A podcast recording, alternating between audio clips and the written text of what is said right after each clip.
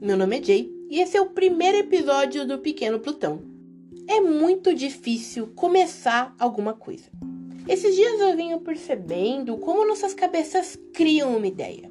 Quando você menos espera, sua criatividade está trabalhando sem nem mesmo você querer ou, sei lá, fazer algum esforço. Eu diria que é como uma padaria surpresa. Você compra os ingredientes sem querer ao longo da vida. Somente pega esses ingredientes e mistura todos eles, formando uma grande massa. Ela coloca a massa numa forma untada e manda essa forma para sua criatividade, que é um puta de um forno. Sua criatividade assa essa massa e quando o bolo tá pronto, ela entrega para você. Mas aí eu te pergunto, quem é que vai decorar esse bolo? Quem é que vai fazer a cobertura, colocar um prato bonito e servir para os convidados? Isso mesmo, você.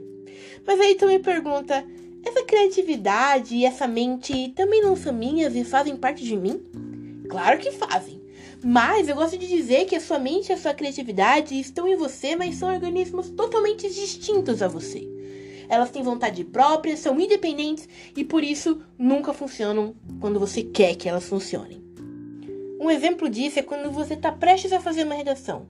Você senta com a folha na frente, a caneta na mão e os textos motivadores fresquinhos na cabeça.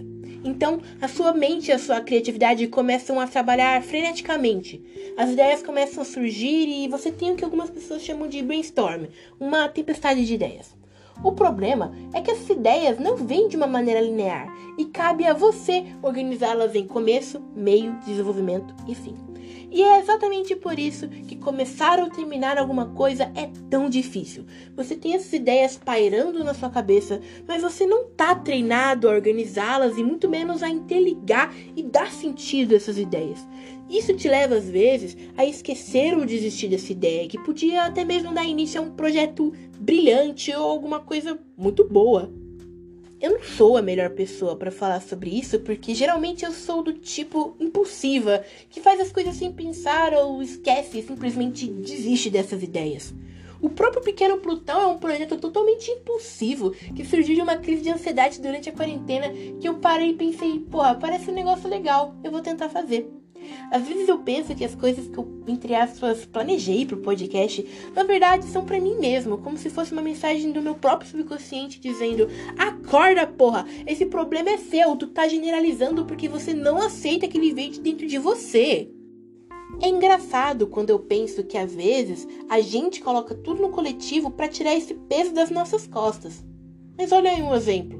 A gente coloca tudo no coletivo para tirar um peso das nossas costas. Não, eu coloco tudo no coletivo para tirar esse peso das minhas costas. Eu nem sei quem é você que tá ouvindo, por que, que eu tô te incluindo nisso? Eu te convido a fazer um teste. Pega um dia e tenta colocar todos os termos, frases ou coisas que você fala no plural no singular. Tenta perceber quantos problemas pessoais tu generaliza para tentar distribuir o seu peso com demais pessoas. Bom, eu acredito que para todo problema existe uma solução. No caso das ideias que não sabemos como lidar e nem como organizar, uma solução seria treinar a nossa mente e a nossa criatividade para trabalharem juntas com a gente. Temos que tentar fazer com que as vontades desses organismos dependentes incluam funcionar e trabalhar juntos quando a gente mais precisa. O melhor método para fazer esse treinamento é através do foco. Mas eu sei que o foco é uma ferramenta muito difícil e até inacessível para alguns, e eu também me incluo nisso. Mas de qualquer jeito, a gente tem que aprender a lidar com esses problemas e até mesmo aprender a lidar com um problema que é aprender a lidar com nossos problemas. E eu acho que ficou confuso, mas tá tudo bem. Agora, no caso das mensagens subliminares que o meu subconsciente manda para mim, é... eu ainda não encontrei uma solução.